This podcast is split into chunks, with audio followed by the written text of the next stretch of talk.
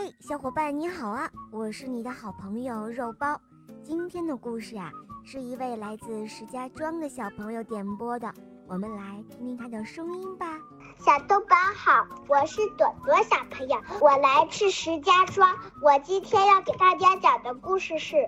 怎么才能不吃了我的朋友？小豆小豆包，我很喜欢你，我每天晚上下去都要听六小兔听，听了好几遍，特别开心，特别开心的小肉包。嗯，好的，谢谢小宝贝哦。下面我们就来收听你点播的故事喽。怎么才能不吃掉我的朋友？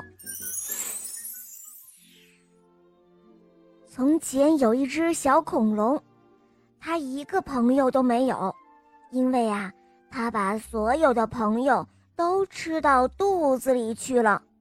每交到一个朋友，他都会很努力的想忍住不去吃它，但是每次的过程都一样。当小恐龙遇到一个友善的人，就坐下来和他聊天。过了一会儿。他觉得肚子有点饿，好像有人在胃里挠痒痒，于是他悄悄地左看看，右看看，想找几只蚂蚁来解馋。很快，小恐龙就觉得很饿很饿，但是他非常喜欢这个新朋友，想邀请他到家里去玩，或者一起去海边。但悲剧往往就在这个时候发生了，小恐龙终于忍不住，扑到了新朋友的身上，一口把它吞了下去。哦哦，对不起，对不起，小恐龙赶紧说。可是已经太晚了。这天早上，小恐龙又吃掉了一个新朋友，这会儿。他孤零零的一个人坐在大森林里，他想，也许自己不再会有新朋友了。想着想着，他伤心的哭了。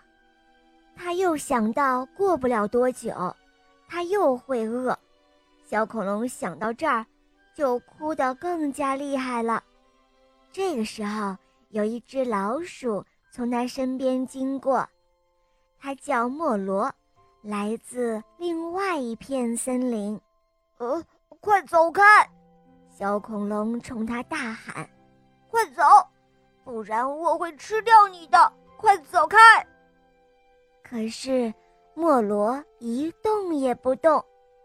哦，别担心，朋友，我会让自己变得很难吃，只要念一个口诀，我马上就会变味儿的。哦，真的吗？那，那你念口诀了吗？小恐龙问。哦，是的，我刚念过。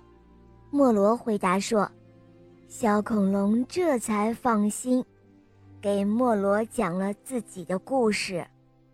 听完小恐龙的故事，莫罗说：“哦，我很想做你的朋友，而且我们肯定能够做到。但是你先要吃饱肚子。”我来给你做一个蛋糕吧，我可是一个很棒的蛋糕师哦。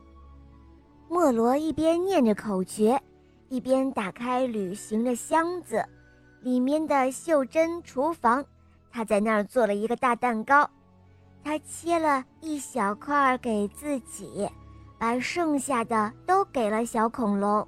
哦，你看，莫罗说：“我做蛋糕的时候，你并没有吃掉我。”明天我们可以再试试，哦，我敢说，再过三天，我们就可以做永远的好朋友了。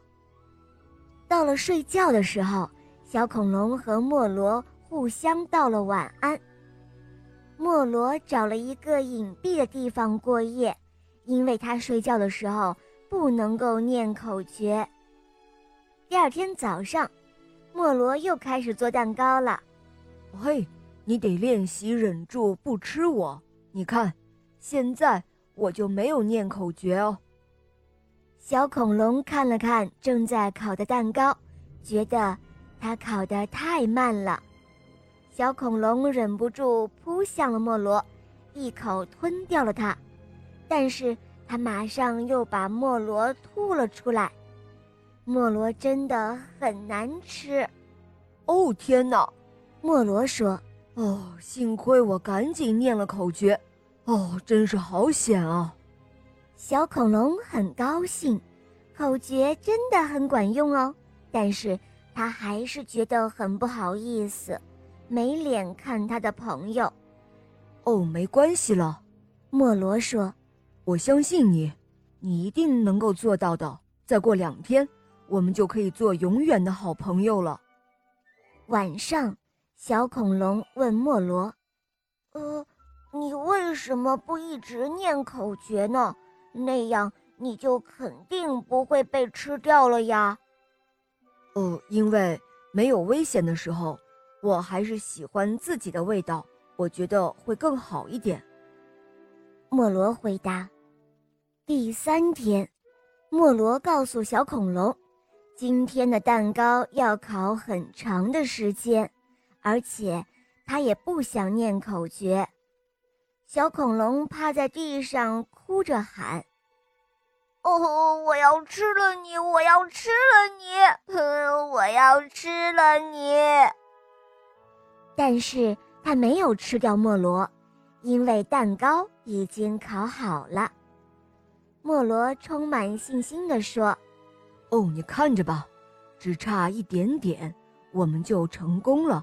哼，我觉得，明天我们就会成为永远的好朋友了。”第四天，莫罗的脸色很奇怪，他的一只胳膊绑着绷带。